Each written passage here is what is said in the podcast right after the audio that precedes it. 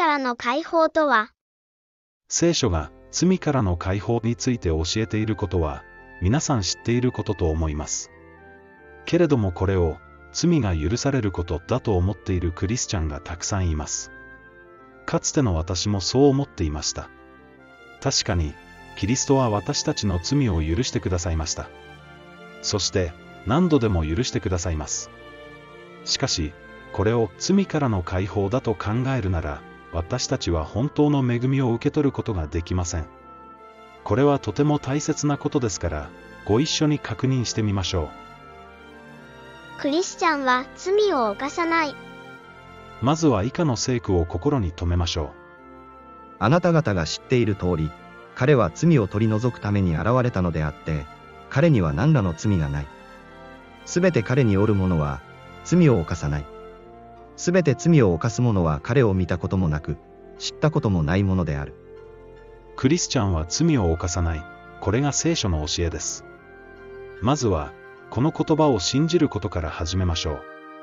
目を背けず、幼子のように神の言葉を受け入れる人だけが、回復への道を歩めるのです。罪からの解放。罪からの解放とは、罪が許されることではありません。罪の性質を持つ私たちが、恵みによって罪を犯さないものへと変えられることを指すのです。なぜなら、あなた方は立法のもとにあるのではなく、恵みのもとにあるので、罪に支配されることはないからである。しかし、神は感謝すべきかな。あなた方は罪のしもべであったが、伝えられた教えの基準に心から服従して、罪から解放され、義のしもべとなった。あなた方が罪のしもべであった時は、義とは縁のないものであった。その時あなた方は、どんな実を結んだのか。それは、今では恥とするようなものであった。それらのものの終局は、死である。しかし今や、あなた方は罪から解放されて神に仕え、清きに至る実を結んでいる。その終局は永遠の命である。これが罪からの解放です。これを信じない人や、神の立法を守りたいと思わない人には、この恵みは与えられません。神は救いを強制なさらないからです。一方、信じる人は、すでに罪を犯さないものへと変えられています。とはいえ、実感がない方も多いのではないでしょうか。実感はなくとも、もう変えられている。犬は4足で歩き、人は2足で歩きます。その犬が、ある日突然、人間に変えられたらどうなるでしょうか。おそらく、2足で歩けることを知らないうちは、相変わらず4足で歩くのではないでしょうか。私たちも同じです。罪の奴隷であった私たちが、キリストと共に死んで、義の奴隷へと生まれ変わっているのです。私たちは、このことを知っている。私たちのうちの古き人は、キリストと共に十字架につけられた。それは、この罪の体が滅び、私たちがもはや、罪の奴隷となることがないためである。それは、すでに死んだ者は、罪から解放されているからである。このことを悟るなら、私たちは立ち上がり、二本の足で歩くことができるのです。もちろん、歩き始めの頃は、何度も転んでしまうでしょう。それでも、本質は、罪を犯さないものへと変えられているのです。これを信じて歩むならば、やがて滅多に転ばなくなります。一方、信じない人はいつまでも地に這いつくばって生きることになります。そうして結局、自分のために捧げられたキリストの犠牲を無駄にしてしまうのです。間違ったクリスチャンの姿。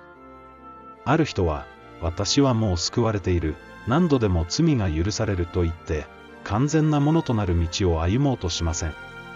またある人は、私は救いから程遠い、また罪を犯してしまったと嘆き続け、自分の行いで救いが達成されるかのように歩んでしまいます。そのどちらもが、永遠の命を失う人の姿です。もし私たちが、真理の知識を受けた後にもなお、ことさらに罪を犯し続けるなら、罪のための生贄は、もはやありえない。ただ、裁きと、逆らう者たちを焼き尽くす激しい人を、恐れつつ待つことだけがある。私が義人に、彼は必ず生きると言っても、もし彼が自分の義を頼んで、罪を犯すなら、彼のすべての義は覚えられない。彼は自ら犯した罪のために死ぬ。正しいクリスチャンの姿。正しいクリスチャンの姿は、キリストの義が私たちのものとなったことを信じて歩むことです。罪を犯しても大丈夫と思っていた人も、罪を犯してしまう私は大丈夫ではないと思っていた人も、考えを一新してください。私たちの義はキリストから与えられるものであり、私たちが信じて受け取るなら、私たちのものとなるのです。私たちは、キリストの血によって今は義とされているのだから、なおさら、彼によって神の怒りから救われるであろう。もし、私たちが敵であった時でさえ、巫女の死によって神との和解を受けたとすれば、和解を受けている今は、なおさら、彼の命によって救われるであろう。覚えてください。私たちは、キリストによって義とされ、救いの道に入ったのです。もし救われない人があるとすれば、罪から解放されていることを信じず、義の道を歩もうとしなかった人だけです。というのは、ヨハネがあなた方のところに来て、義の道を説いたのに、あなた方は彼を信じなかった。ところが、主税人や遊女は彼を信じた。あなた方はそれを見たのに、後になっても、心を入れ替えて彼を信じようとしなかった。義の道を心得ていながら、自分に授けられた聖なる戒めに背くよりは、むしろ義の道を知らなかった方がよい。義の道とは、神の宮に収められた唯一の聖なる戒め、すなわち実会に背かない生き方をすることです。義の道は、もう説かれています。これを歩むか、歩まないかは、私たちが選ぶことなのです。罪からの解放とは、決して罪を犯しても大丈夫になったということではありません。罪を犯さなくなること、それが罪からの解放です。このことを信じて、あなたは歩んでいたでしょうかすると、信仰のゆえに、私たちは立法を無効にするのであるか。断じてそうではない。かえって、それによって立法は確立するのである。不信仰を捨て、信仰によって歩みましょう。朝、目覚めるたびに、こう信じて起き上がりましょう。今日一日、私は完全に神の立法を全うすることができる。今日もイエス様が、私を罪から救おうとしておられる。幼子を見てください。歩けることを信じて、何度転んでも立ち上がるではありませんか。